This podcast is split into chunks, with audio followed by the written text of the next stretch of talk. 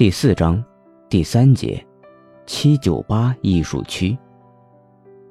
二，七九八艺术区的诞生，从工厂到艺术空间。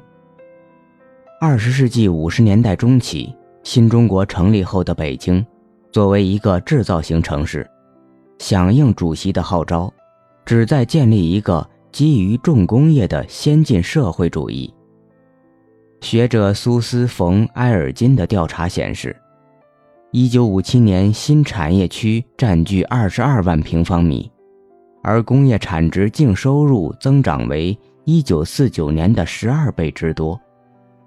1964年，一个巨大的名为“七幺八”的工厂群被分为六个工厂，分别名为“七零六”“七零七”“”“”。九七，七九八。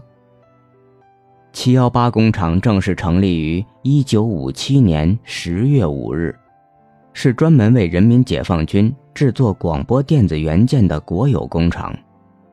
七幺八工厂当时是由中国和民主德国共同建筑完成的。民主德国电信工业局的建筑师和工程师将工厂设计成包豪斯风格。力争简单、结实和高质量采光。乌宏写道，在1954年到1957年的工厂建设期间，有近300位德国技术人员在工地工作。这个项目被认为是中国和他的社会主义兄弟国之间合作的闪光典范。作为整个社会主义联合计划中最大的工厂。七幺八工厂是国家的骄傲，它也是当时中国国家领导人常带外国宾客参观的地方。不过，七幺八工厂在二十世纪五十年代后期和六十年代早期的两次事件之后，经济开始走下坡路。首先是中苏关系的恶化和瓦解，接着是文化大革命。一九六四年，为了缓解管理压力，七幺八工厂被分解为六个独立的工厂。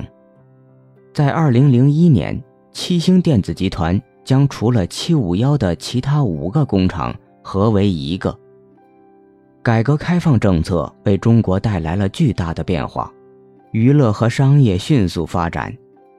二十世纪九十年代，国家开始减少资助国有企业，因此。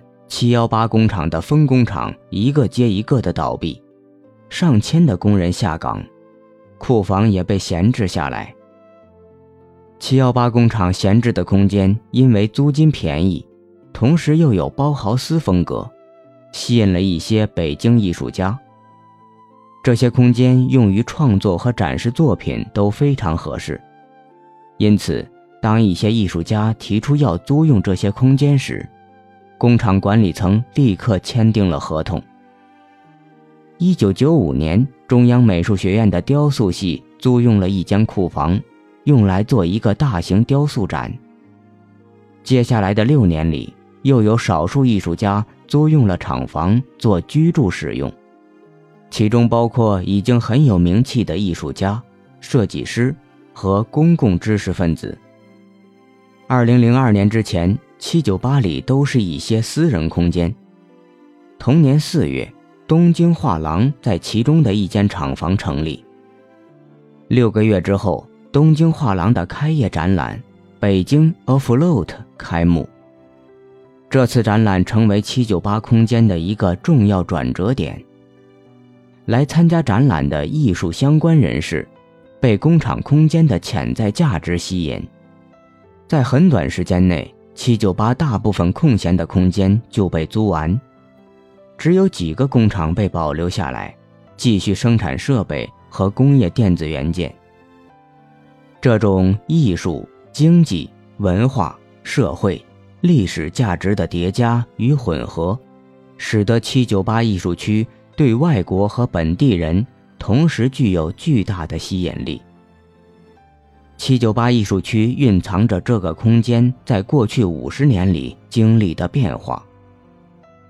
高高印在工厂墙上的“褪色的毛主席万岁”等革命标语，正常运作的车间管道里冒出的白色蒸汽。外国餐馆、当代艺术画廊、涂鸦、激进的行为艺术表演、装置艺术、鸡尾酒会、商业时装表演等等。